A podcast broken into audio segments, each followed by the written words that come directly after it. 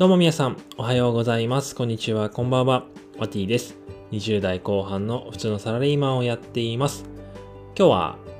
土曜日の夜に収録をしているんですけれども、皆さんいかがお過ごしでしょうか。まあ、今日はね、3連休の初日ということでね、まあ、結構お出かけされた方も多いんじゃないでしょうか。まあ、天気もね、めちゃくちゃ僕住んでるところはいいのでね、多分お出かけには最高の日だったんじゃないかなと思います。まあ、僕はですね、今日仕事だったので、まあ、7時ぐらいに仕事が終わってですね、その後、今家に帰ってきてご飯を食べて収録をしているような感じでございます。今日もね、配信やっていきたいと思いますので、最後までお付き合いください。まあ、今日は僕仕事だったんですけれども、結構ですね、移動時間が、まあ、電車に乗る時間がめちゃめちゃ長かったんですよ。まあ、合わせると本当に2時間ぐらいですね、トータルで乗ってたんですけれども、まあその時やっぱどういうふうに過ごすかって結構やっぱ大事じゃないですか。で、まあ今までは大体ね、まあ読書とかしてたんですけれども、やっぱ紙のね、電子、あ、紙とかじゃなくても電子書籍とかだとね、なかなかやっぱ電車の音とか、うん、で、やっぱ結構集中しづらかったりするところが、僕個人的にはね、あるので、まあ今日はどうしようかなってところで、まあ音楽を聴くのもね、もちろんいいんですけれども、久々にオーディオブックを聴きました。でやっぱりオーディオブックってね、久々に聞いたんですけども、ながら聞きには本当にいいなーってことをね、改めて思ったので、今日はそれについてね、お話をしていこうかなと思います。まあすでに、まあオーディオブックね、もうその知ってるよってね、方も多いとは思うんですけれども、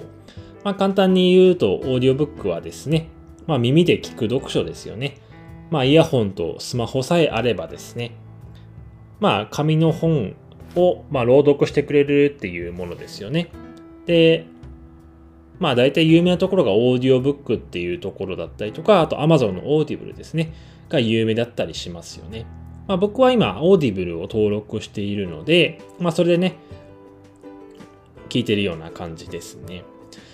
で、今日やっぱ電車の中で思ったのは、ながら聞きが本当ね、できるのはいいかなっていうところですね。まあさっきも言ったんですけれども、やっぱ何かをしながら、で、えっ、ー、と、いいなと思ったらですね、すぐスマホのメモとかにする、メモに記すこともできるかなっていうところなんで、やっぱり電車の中とか、そういったところとかでも、やっぱ歩きながらとかでも読書ができるっていうのはすごくね、このオーディオブックの魅力なんじゃないかなっていうふうに思います。まあ、ただですね、やっぱりオーディオブックをやっぱこういった電車の中とかで聞くときに、やっぱ大事だなと思ったらやっぱイヤホンだなってことを改めて思いましたね。イヤホンの性能がね、やっぱ改めて大事じゃないかなって思いました。まあ、いわゆるノイズキャンセリング機能とかですよね。周囲の音をカットしてくれるような機能とかがあると、よりね、この読書に、まあ、オーディオブックに没頭できる環境が整えられるんじゃないかなってことを改めて思いました。僕はですね、今、まあ、安いね、アンカーのイヤホンを使っていて、まあ、これはこれでね、いいんですけど、どうしてもやっぱノイズキャンセリング機能が入っていないので、まあ電車のね、やっぱ音とか、あとはアナウンスのね、音とかがどうしても入ってきてしまうので、やっぱ少しね、集中力って意味では少しね、途切れてしまったりとか、あとは電車がやっぱ通過するときとかに大事なところね、聞きそびれてしまったりすることもやっぱあるわけなんですよ。だからこそ、やっぱね、AirPods Pro とか、まあソニーのね、あの、高高性能なイヤホンあるじゃないですか。ああいったもので、やっぱなるべくね、没頭する環境をね、作れるようにするのがいいんじゃないかなってことを改めて思いました。なのでね、ちょっと次、うん、給料とか入ったら、AirPods Pro 買いたいなっていう感じですね。でもやっぱりオーディオブックを、まあ、電車の中とか、まあ、それこそウォーキングとか歩きながら聞くんであれば、やっぱノイズキャンセリング機能は結構欠かせないものなんじゃないかなってことを改めて思いました。はい、えー、というわけで今日はですね、